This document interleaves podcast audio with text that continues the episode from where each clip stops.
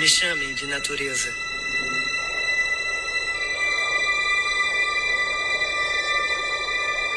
Me chamem de mãe. Eu estou aqui há mais de 4 bilhões e meio de anos. Na verdade, não preciso de vocês. As pessoas precisam de mim. Seu futuro depende de mim. Quando eu prospero, vocês prosperam. Quando padeço, vocês padecem.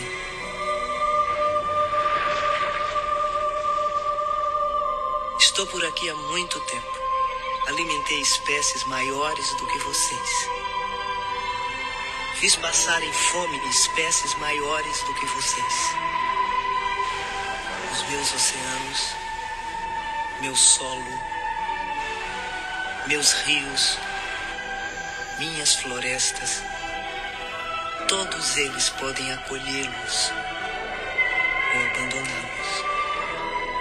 Como vocês escolhem viver seu cotidiano, me levando em consideração ou não, realmente não importa. Suas ações vão determinar o seu destino, não o meu. Eu sou a natureza. Eu vou continuar. Eu estou preparada para evoluir. E vocês? Estão?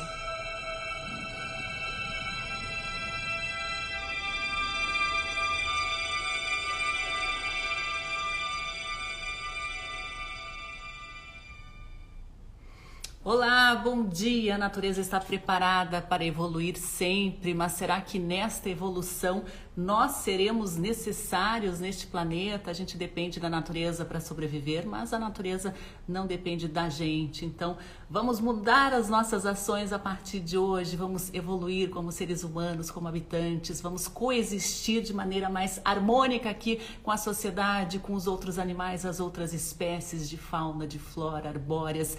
Então, eu convido vocês hoje para começar em alguma mudança de atitude que seja, que seja no seu prato, no seu consumo, né, no seu uso de recursos como a água. Vamos evoluir, por favor. A natureza precisa disso, nós precisamos disso mais do que a própria natureza. Somos, aí será um vírus, estamos destruindo o nosso próprio habitat, né? Vamos tentar evoluir, né? Viver de forma mais harmônica. E a gente percebe também que as nossas escolhas é, fazem toda a diferença, incluindo as nossas escolhas políticas. Hoje nós vamos falar aqui sobre um estudo da Universidade de São Paulo que traçou, fez um comparativo das eleições, dos períodos eleitorais, esses ciclos, com os aumentos de desmatamento de florestas e outros problemas ambientais também. Eu convido vocês hoje para esta conversa aqui. Vamos receber a pesquisadora da USP, Patrícia Ruggiero, que é coautora de um artigo que mostra como os ciclos eleitorais têm influência direta no desmatamento. Né? Esse estudo foi divulgado na revista Conservation Letters e revela o desmatamento na Mata Atlântica que aumentou em anos eleitorais. A gente percebe né, aqui como Observatório de Justiça e Conservação de, de influência direta né, dos políticos é, oportunistas em épocas de eleição, pré-eleição, né, que querem aí agradar o seu público, o seu nicho eleitoral, nem que para isso né, a sociedade inteira seja prejudicada. Você pode ver as questões envolvendo, por exemplo, a estrada do Colono aqui no Paraná, essa proposta que quer rasgar o Parque Nacional do Iguaçu ao meio para beneficiar um pequeno nicho eleitoral, beneficiar poucos políticos interessados aí nesta estrada. Vou dar as boas-vindas aí para o pessoal que está entrando. A Rádio Cultura de Curitiba já está a postos. Meu bom dia a toda a equipe, a todos os ouvintes que nos acompanham diretamente. Eduardo Ruchinhaca está com a gente, Drone Cória também, Oficial Seeds, bom dia Sandra Observatório, muito legal aí a presença de todos. Fundema Brusque está com a gente, Oficial Seeds aí fala que belo chamado, exatamente, vamos nos mexer. Muitas pessoas estão cheias de boas intenções, mas a gente percebe que na prática, né, a acaba ficando só na intenção mesmo. Durval Moratelli está com a gente, Deise também, Lili Matinhos, Ana Gouveia, Rafael Metri, a Pati Ruggiero já está acompanhando aqui, a SPVS Brasil está nos acompanhando, a SPVS que acompanha né, esses ciclos eleitorais e sabe muito bem do que a gente está falando, né, dessa relação entre politicagem, desmatamento, invasões ilegais. É muito séria essa situação. Luciano Bortoncello está com a gente aqui também. Sejam todos muito bem-vindos. Rafael Sobania, Coutinho. Então, pessoal, a Patrícia Ruggiero, ela é bióloga, mestre e doutora em ecologia, é especialista em política e relações internacionais, trabalhou também com restauração florestal na ONG Equar, trabalhou também no Departamento de Meio Ambiente da Companhia Energética Paulista, né? Também atuou no Ministério do Desenvolvimento Agrário como consultora ambiental e foi representante brasileira da ONG BirdLife International, a Save Brasil, e atualmente está aí como, trabalhando como pós-doutoranda do Departamento de Economia da Faculdade de Economia, Administração e Ciências Contábeis da USP. A Patrícia vai esclarecer para a gente qual foi a metodologia, né, os dados que ela conseguiu levantar e as hipóteses também envolvendo desmatamento e eleições. É um assunto muito importante porque estamos em período pré-eleitoral, né? A gente vai perceber aí políticos oferecendo, né, até a mãe em troca de votos e inclusive a mãe natureza. E hoje é segunda-feira também, hoje a gente recebe o jornalista Rogério Galindo aqui no finalzinho do nosso programa, o Rogério que adianta os dados da, da, da Covid, adianta também algumas notícias e traz sempre na segunda-feira uma dica cultural de uma boa leitura, um bom filme, uma boa série aí que eles preparam a resenha no plural. Então, no finalzinho do programa a gente tem também a participação de Rogério Galindo. Patrícia Ruggiero da USP, vou te convidar aqui, enviar a solicitação de transmissão, é só você aceitar e a gente come, começa a nossa conversa.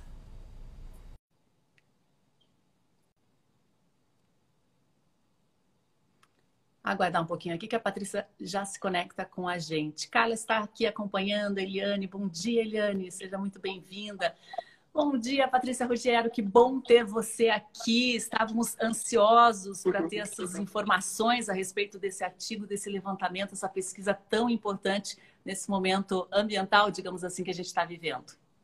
Bom dia, Sandra. Bom dia a todos que nos acompanham.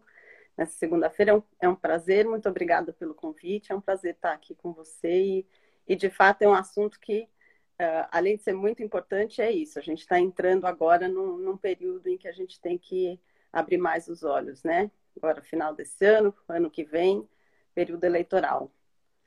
E Patrícia, falei um pouquinho aí da sua trajetória e sempre ela esteve andando lado a lado com essa área, com estudos, pesquisas e atuações ambientais, né? Conta um pouquinho aí como é que você foi parar nessa área aí mais ligada à natureza. Ah, ligada à natureza eu sempre fui desde pequena, assim, é uma coisa que está comigo desde que eu me lembro por gente, assim, eu, eu sempre gostei e fiz muito rápido a minha escolha pela biologia quando tinha que quando tive que decidir o que eu queria ser, queria ser bióloga, e, e também pela ecologia, uma coisa que, curiosamente, assim, apesar de eu gostar da biologia como um todo, a ecologia sempre foi a, a meu, o, é, o, que, o que sempre me pegou, assim, pelo, pelo coração. Agora, eu fiz, então, eu fiz, sou bióloga, e eu fiz meu mestrado, é, é logo depois que eu terminei, que eu me graduei, e quando eu terminei o mestrado, eu falei, não, eu quero trabalhar, eu quero trabalhar com conservação na prática, eu quero é, fazer, eu quero sair um pouco do universo da pesquisa e, e trabalhar na, na, no, na frente, né? Na, como vocês trabalham aí também. E fui atrás. E aí fui fazendo esse percurso aí que você citou aí, ah, os, os, vários dos lugares por onde eu passei.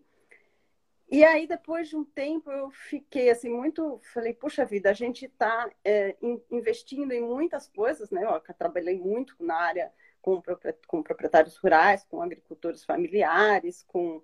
Uh, mais sempre mais na, na área rural do que na área urbana, sempre foi mais minha, minha, minha linha, né? Assim, de trabalhar com restauração, trabalhar com, é, com adequação ambiental e na época também com agricultores familiares, como é que a gente lidava com as questões, porque também eles têm propriedades menores, eles dependem muito da renda diretamente, enfim.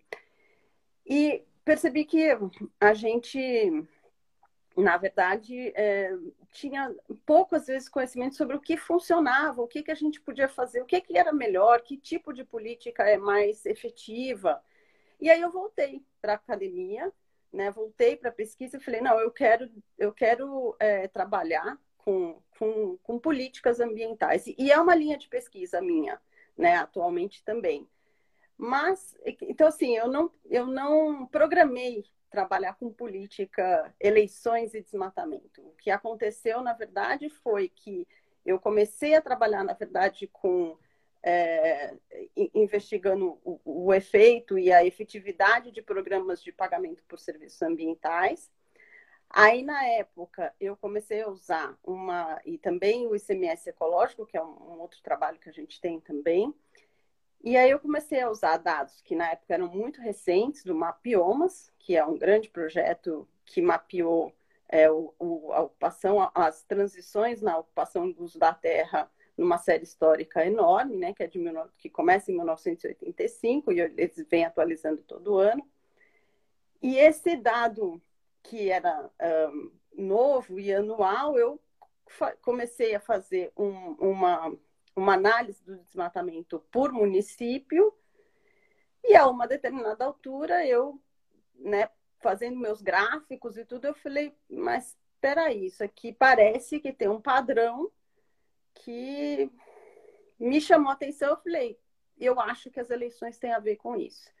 Né? E na época eu fui na literatura procurar, imediatamente comecei a procurar na literatura científica se tinha trabalho sobre isso, Achei um trabalho que não era diretamente sobre isso, mas que é de um professor da UNB, é, o Saulo Rodrigues, e ele falava, olha, eu investiguei desmatamento na Amazônia, né? Eles eram, são vários autores, eles usaram várias é, variáveis que normalmente a gente explica desmatamento ou a gente procura explicar desmatamento por fatores econômicos, fatores que impulsionam é, a, a, abertura de, de novas áreas, infraestrutura, a expansão da fronteira agrícola. Então, ele fez essa investigação usando esses fatores e falou: olha, ainda assim sobrou uma que a gente chama um, um resíduo de variação, ou seja, tudo que eu usei para explicar não foi suficiente para explicar todo o desmatamento que, que aconteceu.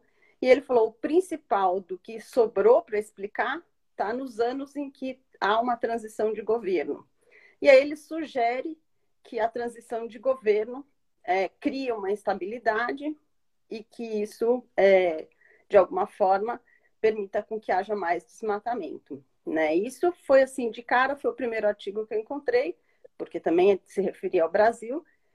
E depois eu encontrei, eu encontrei, é, saiu em seguida, na época era 2017, em 2018, começo de 2018, saiu um artigo de uma economista americana que também estudou a Amazônia, e aí ela relaciona com eleições municipais. Nisso eu já estava investigando é, para a Mata Atlântica. E, é, e aí eu vi que tinha um artigo também na Indonésia. Então, assim, é, o nosso está dentro dessa literatura que é super é, é, iniciante, vamos dizer assim, está começando a sair, né? Eu, eu acredito que agora em outros lugares também a gente vai ter é, estudos demonstrando esse ciclo.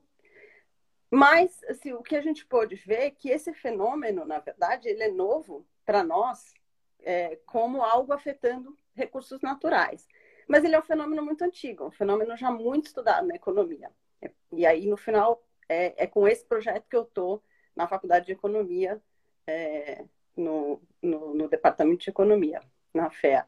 Então, assim, é um fenômeno muito antigo, já é, o, o, o, primeiro artigo que descreve, assim, modela cientificamente tudo é de 1975, mas essa, esse ciclo político, ele sempre foi descrito, estudado como relacionado ao, a, a políticas econômicas e sociais, mais diretamente, né? Esses primeiros, esse, essa grande quantidade de, de estudos científicos, né?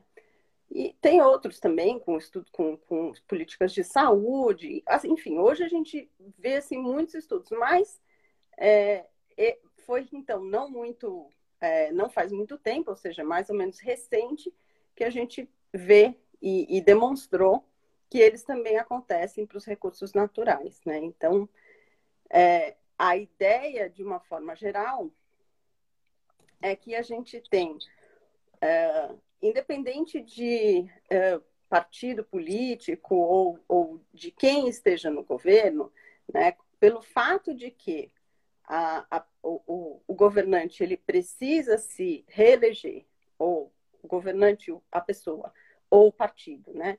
Ele precisa ganhar a eleição para permanecer é, no, no cargo, para permanecer no poder, eles têm um natural incentivo para fazer as medidas populares na medida que a eleição se aproxima. E como o eleitor tem uma memória que a gente chama assim, que decai ao longo do tempo, ou seja, para ele é mais importante ou é mais vivo na memória o que aconteceu próximo à eleição do que aquilo que aconteceu a mais distante da eleição. Então, o ciclo que a gente vê né, relacionado à aplicação das políticas e, e, a esses comportamentos que são é, que a gente chama oportunistas é que logo que o, o, o mandato começa são executadas as medidas impopulares, porque essas vão ser esquecidas com o tempo. Então, aquelas coisas que às vezes tem que fazer ou que não vai gerar muita, não vai agradar ou vai, vai implicar em algum, é, vamos dizer, alguma restrição, alguma, algum ajuste social que vai ser impopular, isso é feito no começo do mandato. Primeiro ano do mandato se faz as coisas impopulares.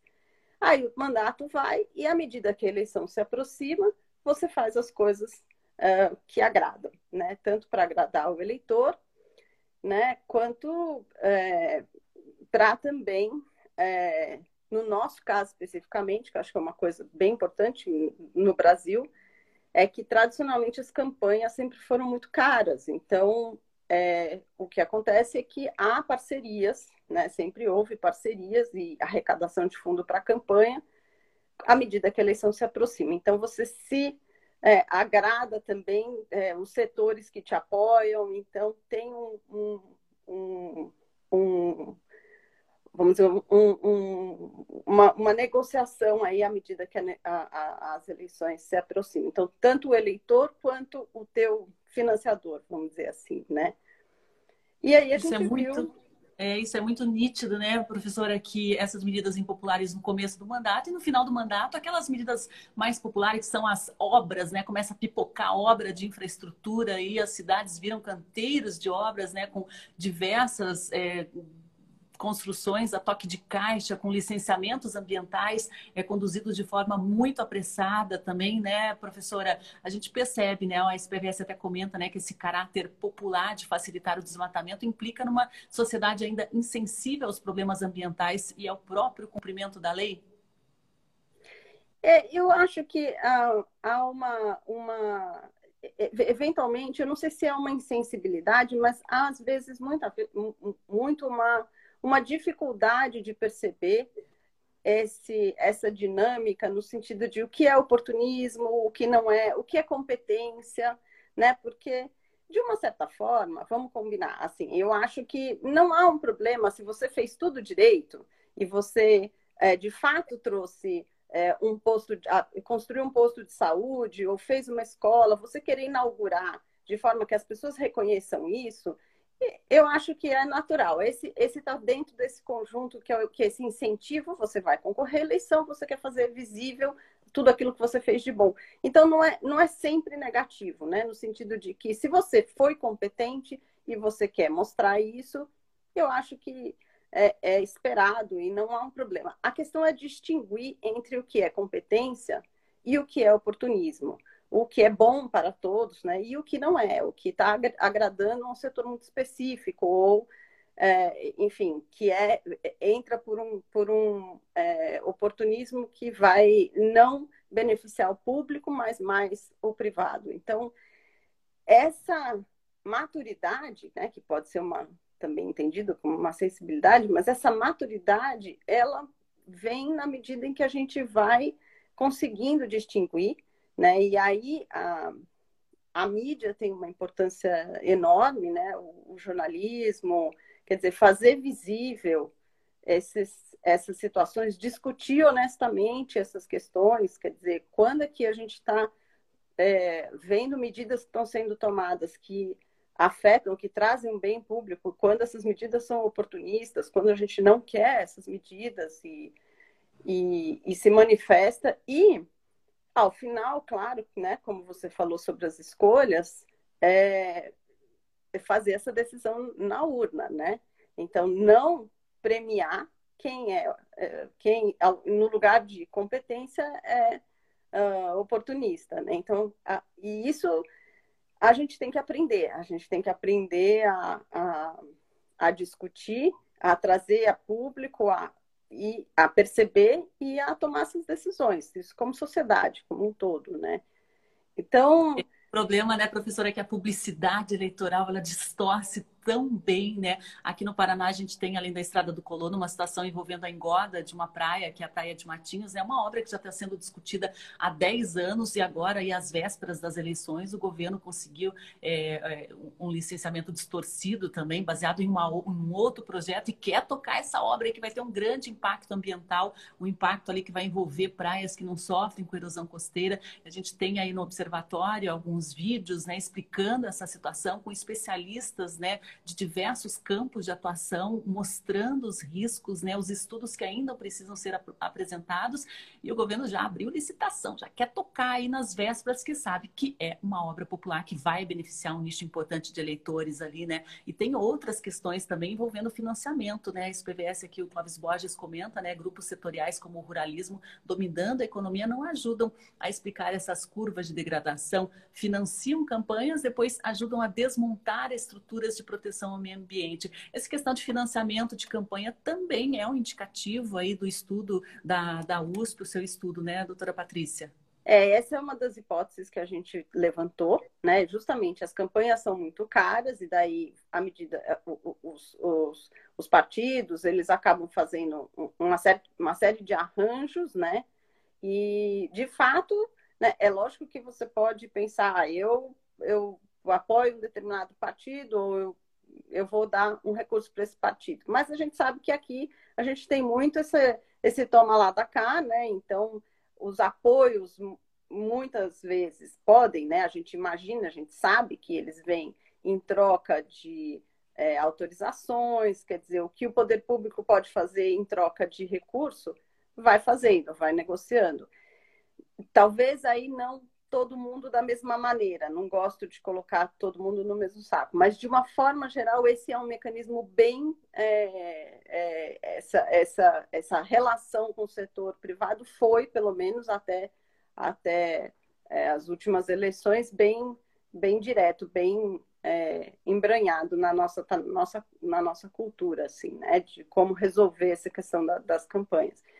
Agora, acho que você tocou num ponto, Sandra, que, me, que, é, que eu acho que é muito importante. Então, por que, que a gente, na minha opinião, assim, né? Por que, que a gente vê tanto essa discussão e por que, que a gente vê tanto essa estratégia das fake news? Justamente porque é na informação que a batalha está tá se dando, né? Então, quando eu falo que a gente precisa amadurecer e saber distinguir entre competência e oportunismo, isso pressupõe que eu vou ter acesso a uma boa informação. Isso pressupõe que eu vou saber, é, e, e, e, mesmo com todos os vieses que todo, todos nós temos, que eu vou estar é, acessando os fatos da forma mais honesta possível que, que, que, que o jornalismo sério é possível de nos informar. E aí vem essa estratégia de desinformar. Quer dizer, como é que eu vou contar essa história de um jeito tão enviesado? Ou como é que eu vou dar uma informação que eu pego ali uma coisinha, tiro do, daquele contexto, ponho fora e aí monto uma historinha que é outra coisa, que faz a pessoa concluir outra coisa. Isso é desonesto, né? Isso é desonesto e por isso isso é uma desinformação. E essa é a batalha hoje, porque de fato para a gente fazer uma decisão consciente, a gente precisa de uma informação de qualidade, a gente precisa de um debate honesto. Então, quando o debate vai por essa por esse caminho desonesto, como é que a gente é capaz de decidir? Como é que as pessoas podem é, saber quem, é, o que de fato está acontecendo na estrada do colono ou nesses outros casos em que você está é, colocando. Por isso que a briga hoje eu acho que está em grande parte aí, né? A questão da informação ela tem um papel crucial, porque a gente constrói as nossas opiniões e constrói com base naquilo que a gente vai aprendendo sobre o mundo. Então, esse aprender sobre o mundo tem que ser o mais honesto possível, o mais crítico possível, né? E não é, é, enviesado de um jeito tão proposital que é para a pessoa concluir uma coisa que não é, não tem cabimento nenhum. É, e isso que a gente vê, às vezes a pessoa chega, as pessoas chegam numa conclusão que você fala, meu Deus, não tem cabimento nenhum, porque a história foi enviesada de um jeito, ou mesmo até informação falsa, né? Porque a hora que você descontextualiza, ela fica falsa, né? Você precisa dar a, a, o, a informação, ela tem que ser é, ampla e, e, honesta, no sentido de, de o que é que realmente está é, acontecendo, o que é que a gente está vendo. Existem pontos de vista diferentes, mas esses pontos de vista, de novo, têm que ser colocados de forma honesta. Né? Há interesses diferentes em muitas questões ambientais, a gente tem conflitos.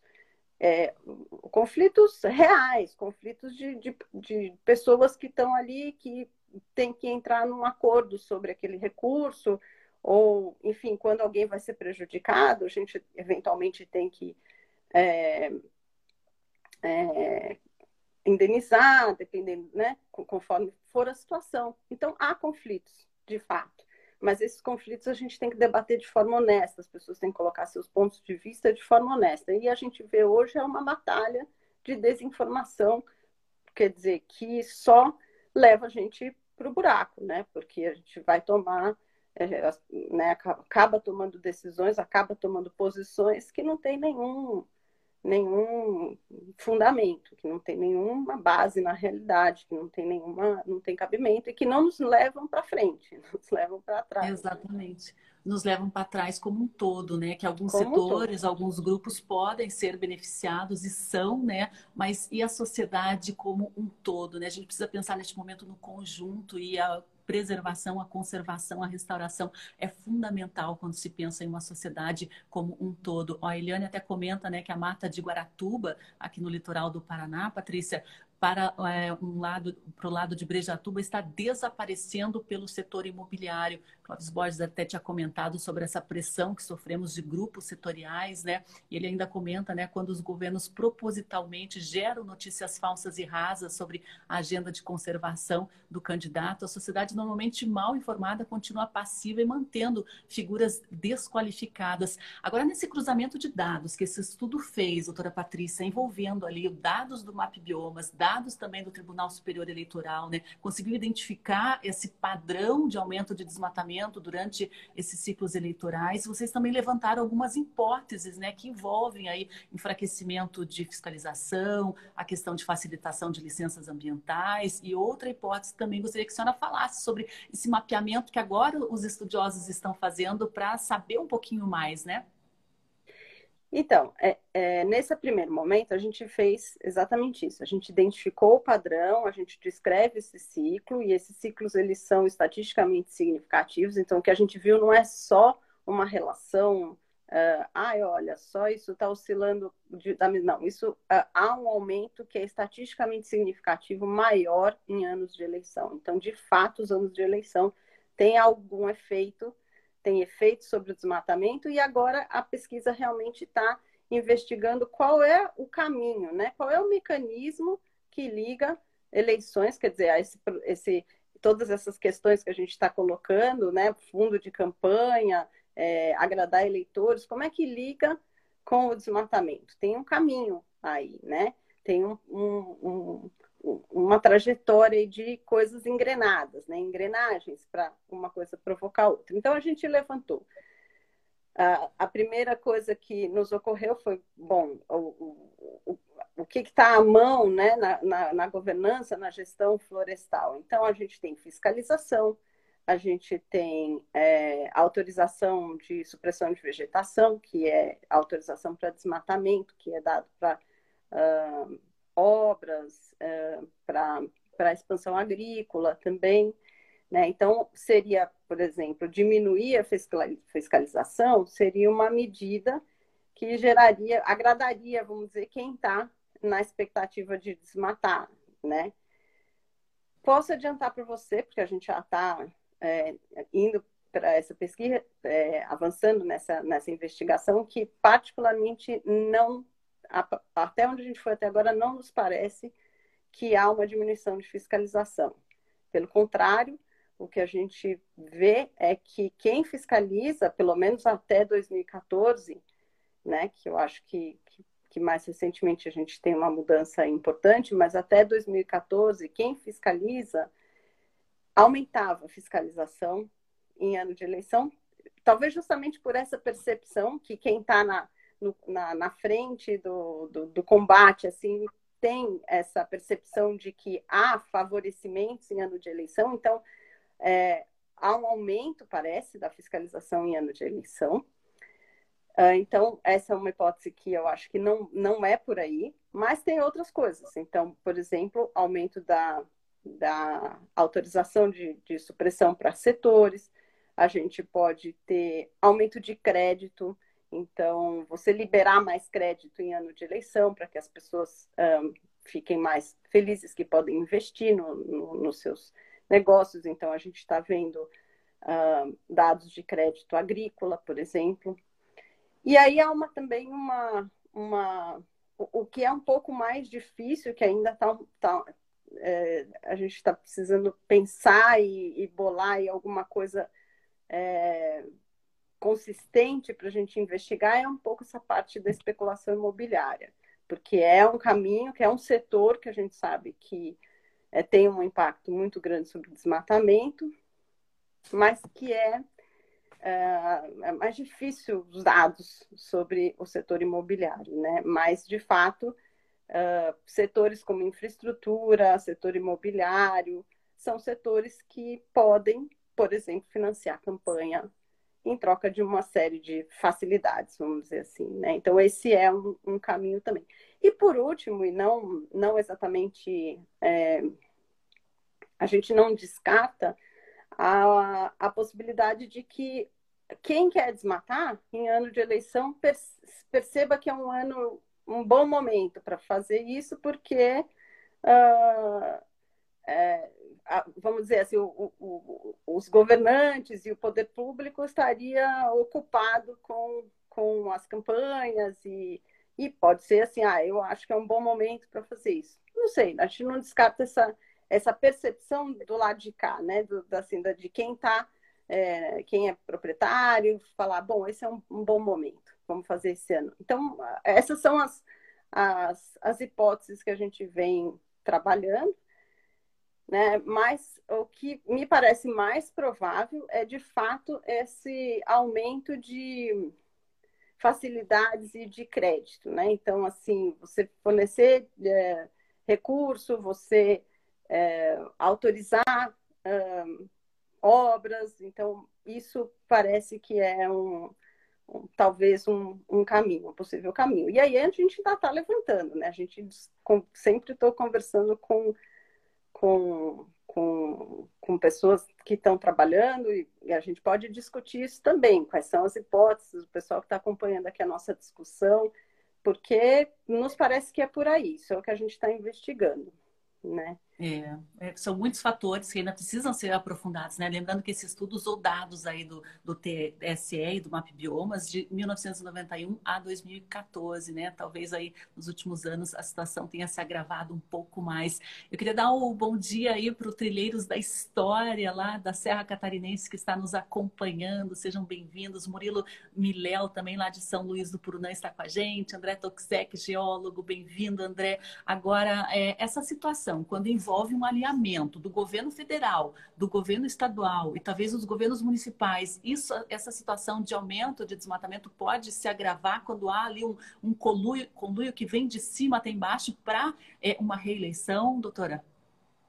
Sandra tirou da minha boca, Sandra, porque eu estava falando né, dos mecanismos e até esse momento, nesse estudo, a gente conseguiu mostrar isso que, é, ou seja, ano de eleição importa, em ano de eleição a gente vê um aumento de desmatamento. Agora, quando a gente analisa né? E aí a gente usou esses dados do, do, do, do Tribunal Superior Eleitoral. Quando a gente analisa e vê um alinhamento, ou seja, quando é, o governo, a, o, o, partido que está dirigindo o governo estadual pertence à coligação que está disputando a reeleição no governo é, é, federal, e quando o governo estadual é o mesmo partido do município, quando há esses alinhamentos políticos, o desmatamento é ainda significativamente maior do que só o resto do, do, do vamos dizer, os, né, os outros municípios em ano de eleição.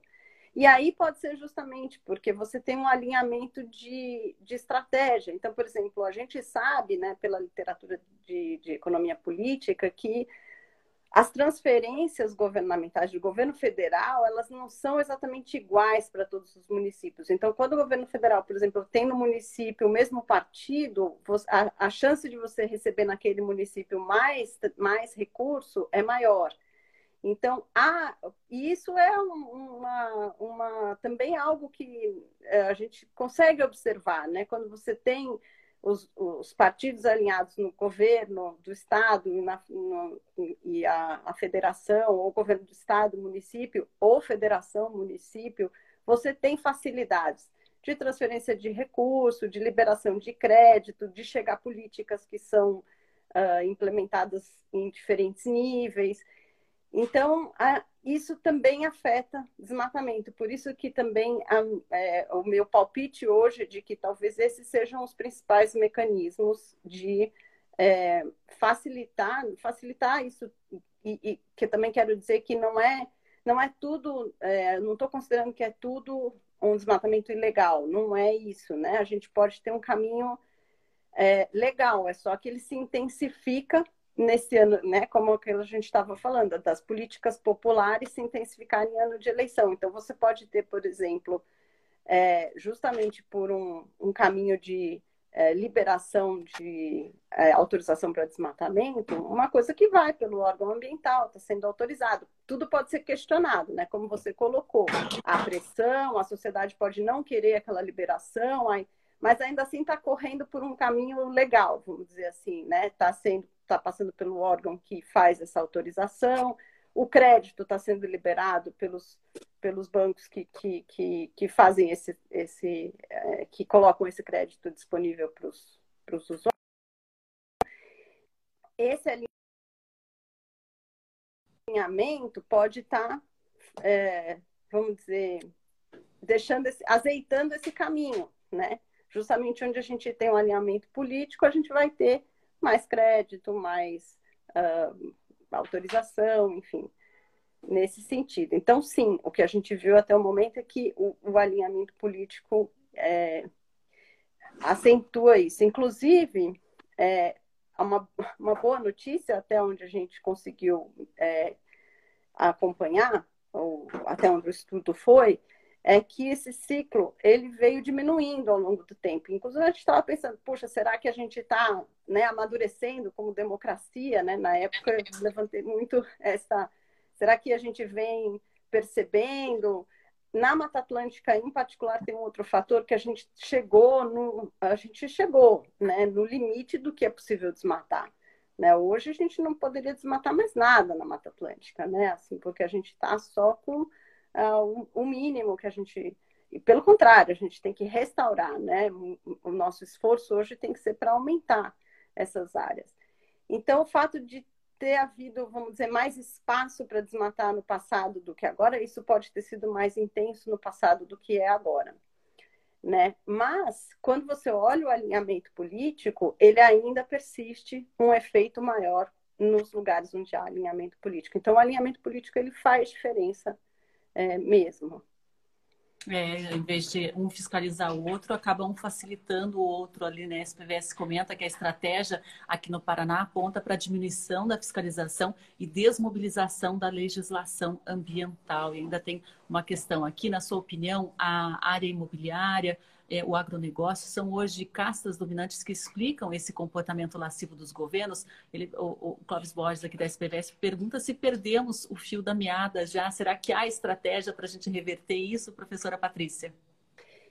eu acho que especulação imobiliária, eu acho que esses setores sim são muito importantes. Eles exercem muita pressão e acho que há muito, muito dinheiro envolvido e, e eu acho que eles, eles têm um, um, um, papel importante. A outra pergunta que você leu, é, eu não sei se eu, se eu acompanhei exatamente, mas o que eu quero dizer é que uh, eu acho que há sim, sempre há momento da gente retomar, pegar o fio da meada, né? Eu acho que o que a gente uh, viu nos últimos anos é vai um pouco é um pouco diferente do que eu, do fenômeno que eu estudei, porque o fenômeno que eu estudei é essa questão do ciclo político dele ter uma uma uma oscilação e dele responder a esse incentivo que é a, o partido ter que se reeleger e aí fazer medidas mais populares próximo da eleição.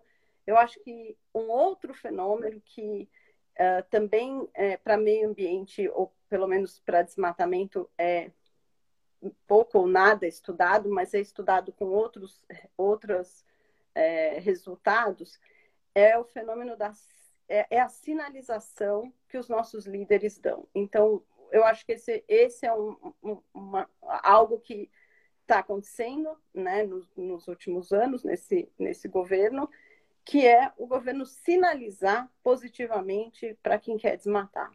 E isso não tem a ver diretamente com esse ciclo, porque ele está sinalizando o tempo todo, não é uma coisa, não, não é o, o fenômeno que eu, que eu estudei nesse, nesse trabalho, ele, ele, vamos dizer, ele é mais sutil do que isso, né? Ele tem essa, essa, essa dinâmica que responde a, a esse ano de eleição. Agora, uma outra coisa é você sinalizar de uma forma é, explícita que uh, a, o governo apoia, o governo vai tolerar, o governo não tem intenção de fiscalizar.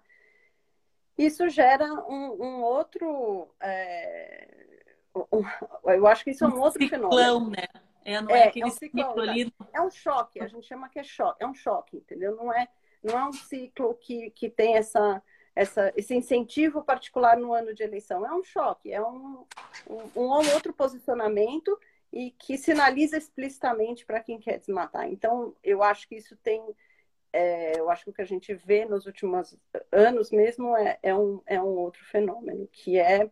Uh, que, que, na minha opinião, pode ser devastador, porque a gente tem nas lideranças um, um norte, né? Assim, querendo ou não, o poder da palavra de quem é uma figura pública, de quem tem é, ferramentas de decisão na mão, é, é, enorme. Então, como se coloca um, uma liderança é muito importante, muito importante. E a gente tem é, é estudos que mostram, por exemplo, que uh, há uma um, quando o, no, no, no, nosso caso agora, né, quando o presidente falou a, a, explicitamente sobre uh, a, ou, fez descaso do uso de máscara, nos dias seguintes, em municípios onde uh, o, o, eleitorado é muito uh, seguidor do presidente, houve um, um, uma queda significativa do uso de máscara e do distanciamento social. Então, é, isso é claramente é uma palavra, é uma declaração, é uma frase, mas isso muda o comportamento das pessoas. E eu, eu acredito que isso acontece em, na, na, nossa, na nossa área de meio ambiente na área e na, com a questão do desmatamento é, também. É, a gente viu o pico de desmatamento que houve em 2020, né? Foi realmente algo muito significativo. Agora, esse, esses pequenos aumentos que vocês observaram, pequenos entre aspas, né? Porque nas dimensões é. do Brasil eles são enormes, é que vocês observaram nesses ciclos eleitorais, eles podem comprometer conquistas é, já consolidadas, professora Patrícia?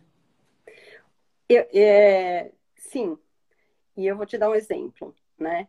Assim, a gente faz um porque para a gente é, restaurar, por exemplo, né, as medidas todas que a gente hoje tem que fazer para recuperar a área de floresta, que é restauração, que é, enfim, né, transformação de, de, de, uso de terra, é, né, aprimoramento do uso de terra, todas essas medidas, elas são muito custosas. Elas envolvem tanto um investimento é, financeiro técnico quanto um, um trabalho de envolvimento das pessoas, de é, propor, propor, e implantar, um, por exemplo, técnicas de cultivo que sejam ambientalmente mais uh, amigáveis, que protejam mais os recursos, solo, floresta. Tudo isso é muito custoso. Né? Então, quando você vê o poder público ou as ONGs, como, como no caso de vocês, fazendo um trabalho para ganhar áreas de, de, de, floresta, isso é um trabalho super de, é, detalhado, é um trabalho de muito esforço. Então, para você ter uma ideia, que eu falei para você que eu comecei estudando os pagamentos por serviços ambientais, né? A gente viu que é, em cinco anos, um, um, programa de pagamento ambiental aqui no, no, na região da Cantareira consegue ganhar uma área de floresta, ou seja, depois de todo aquele esforço, faz contrato, faz é, restauração, plantio, né, envolve os, os, produtores, consegue ganhar uma área de floresta que é o equivalente ao que é perdido em dois anos de eleição. Ou seja, ele pode ser completamente anulado no município se naquele município houver, ah, for um, um, um, houver esse, esse é, impacto da eleição na medida, na média do que a gente calculou. Entendeu? Então, imagina, o esforço que a gente faz, né, o esforço que vocês fazem como organizações não governamentais, o esforço que a Secretaria de Meio Ambiente faz quando implementa um projeto, quando define a regulamentação, quando investe um dinheiro, um dinheiro nosso, dinheiro do, do é, da, da, sociedade, né, dinheiro que vai para o governo para ser usado em programas. E aí, um, um comportamento oportunista de um ano de eleição anula um, um programa como esse, que é um programa, e nesse caso, numa área em que houve um investimento significativo, assim, ou seja, é, você vai com um trabalho de formiguinha e aí num momento de eleição vem alguém e, e perde o equivalente aqui, em área aquilo que você é, conquistou. Então, sim, esse é um problema, porque a gente pode ganhar num ano e perder no outro e ficar com saldo zero, né? Um fazendo esforço para um lado, outro esforço para o outro e saldo zero. E como sociedade fica naquela coisa empacada, sem avançar. Então, por isso a importância da gente discutir né, honestamente, da gente tomar medidas estratégicas, da gente uh, ter acesso à informação, votar consciente, discutir isso nos programas, avaliar isso nos programas de quem de quem está é, candidato e de que, o que é que vai ser feito e discutir como sociedade, não ficar dando é, cabeçada e, e, e murro em ponta de faca, né? Então, vamos, vamos no sentido, vamos se alinhar também, né? Como sociedade, o que, que é melhor para nós, para cada região, as regiões podem ter aptidões um pouco diferentes, mas, enfim, isso tem que ser discutido, e discutido de uma forma honesta.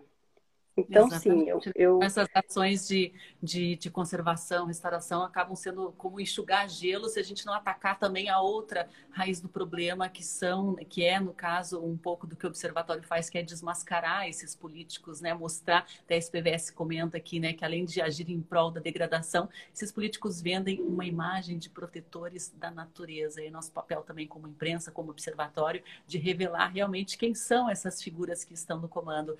Doutora Patrícia Ruggiero, eu queria agradecer muito aí a sua participação, as suas informações, né? Agradecer também pelo empenho neste estudo que traz dados bem reveladores, que é o que a gente precisa também para fazer esse comparativo, né? E, se, e prevenir também novas ações de degradação em tempos eleitorais. Muito obrigada, parabéns a toda a equipe aí da USP. Obrigada, obrigada a você, Sandra. Obrigada a todos que nos acompanharam e aí trouxeram mais informações. É sempre muito, muito bom é, discutir esse assunto, é uma paixão nossa aqui de pesquisa, vamos continuar. E quando a gente tiver mais coisas, a gente entra em contato. Parabéns pelo programa. Muito obrigada. A Eliane colocou ali a bandeirinha do Brasil. A bandeira do Brasil é verde na sua maior parte, né? Verde das nossas florestas. Não podemos deixar essa bandeira mudar de cor. Muito obrigada, doutora Patrícia. Tem um xizinho aí no alto da sua tela que a senhora consegue sair da live. Obrigada, ótimo trabalho. Bom, bom Obrigada. Bom dia a todos. Bom dia. Vamos desconectar aqui da doutora Patrícia Ruggiero, que eu vou chamar o jornalista Rogério Galindo para conversar com a gente agora. Ele tem algumas novidades a respeito, inclusive, das obras, né, da explosão das pedras palanganas aqui no Porto. Vamos chamar aqui o Rogério para trazer essa atualização. Bom dia, Rogério Galindo. Tudo bem? Bom dia, dona Sandra. Boa semana aí, tudo tranquilo?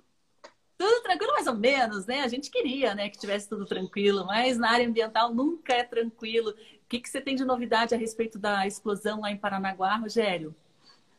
Então, para vocês talvez não seja tão novidade, né? Vocês estão acompanhando tanto quanto a gente aqui, mas só para quem talvez não tenha visto, a gente está noticiando aí a, a liminar que a Justiça concedeu para que, de fato, o Porto de Paranaguá possa explodir aquela pedra famosa, gigante ali, que vai, segundo o porto, facilitar a entrada e a saída de navios maiores, o que, do ponto de vista da logística, né, é uma boa notícia, porque vai permitir que o porto receba navios maiores, que mais cargas circulem, para a economia tem um impacto positivo, mas também tem, já que a gente está falando aqui num programa que é voltado principalmente à parte ambiental, né, a gente tem que pensar também nas consequências que isso vai ter, principalmente para a fauna e para a flora ali da, da região do, do, canal, ali da Baía do Paranaguá, né?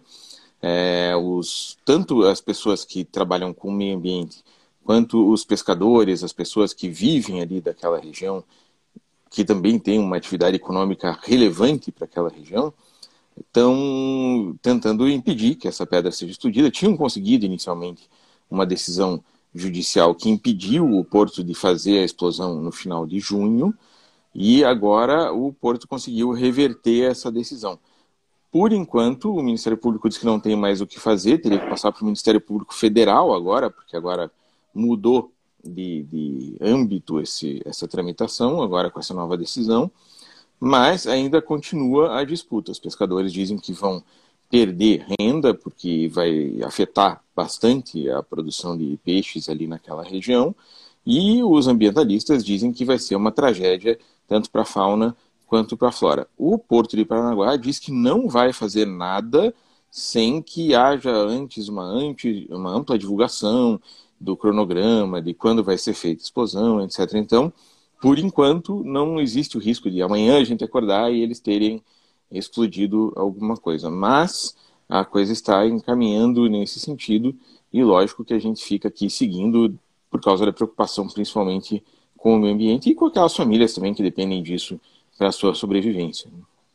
É, aquela região abriga espécies muito importantes, né, que usam o local ali para reprodução, também espécies, inclusive, ameaçadas de extinção, né, e outras espécies que alimentam a cadeia pesqueira. Falando em cadeia pesqueira, como é que está a situação? Aí tem uma notícia envolvendo também a comunidade pesqueira do litoral do Paraná, Rogério? É, a gente fala de coisa ruim, mas também fala de coisa boa, né?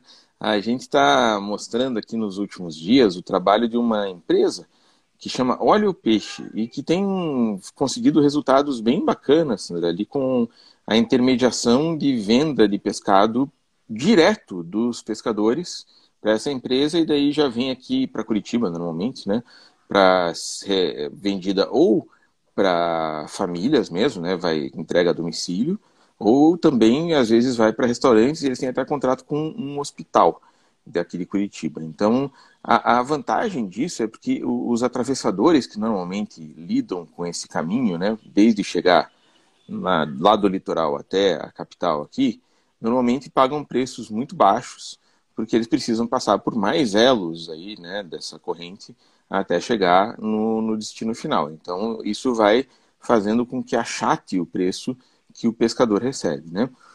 Então, por exemplo, é, a gente estava mostrando aqui que no inverno uma das principais atividades desse pessoal é pesca da cavala, né?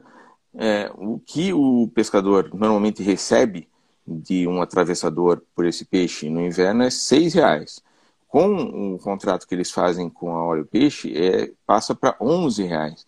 E por que isso? Porque não tem atravessador. Então, eles conseguem fazer um preço justo, fazendo uma. Um, o preço é, é, acordado antes, né? Ele não, não depende da, das circunstâncias, do momento, assim, eles fazem um, um, preço que é combinado entre as partes E por que a gente, parece que está até fazendo propaganda aqui, mas não, é, é que se a gente tiver mais iniciativas como essa de, dessa empresa, e para mim aqui não, não tenho nenhuma ligação com eles, não ganho nada falando deles aqui, mas é porque é, se a gente tiver mais a, a, atividades como essa, você consegue rastrear melhor de onde vem o produto e consegue fazer com que essa atividade seja mais saudável, tanto do ponto de vista econômico, né, para essas famílias, quanto também socialmente, porque essas famílias vão poder trabalhar dentro de condições é, mais justas e sabendo quanto vão receber já antecipadamente. Então, é, isso causa uma, uma diferença toda na, na no, círculo, né, desde lá da origem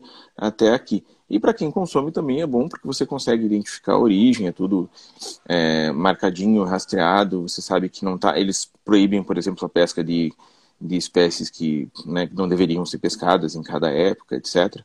Então tudo isso faz com que a gente é, perceba que é possível ter uma relação mais saudável, uma relação mais justa que beneficie tanto o consumidor quanto quem está lá na ponta produzindo. Então não custa a gente falar bem de quem faz um trabalho bacana. Nesse caso aí é o Brian Miller, que é um oceanólogo e que começou com esse projeto e que está dando bastante certo aí. Em, é, tem família ganhando aí 5, 10, às vezes mais, 10 mil reais por mês com essa, com essa iniciativa. Fica aqui é, o registro para quem quiser entrar em contato e pedir e também para registrar que é possível fazer, né?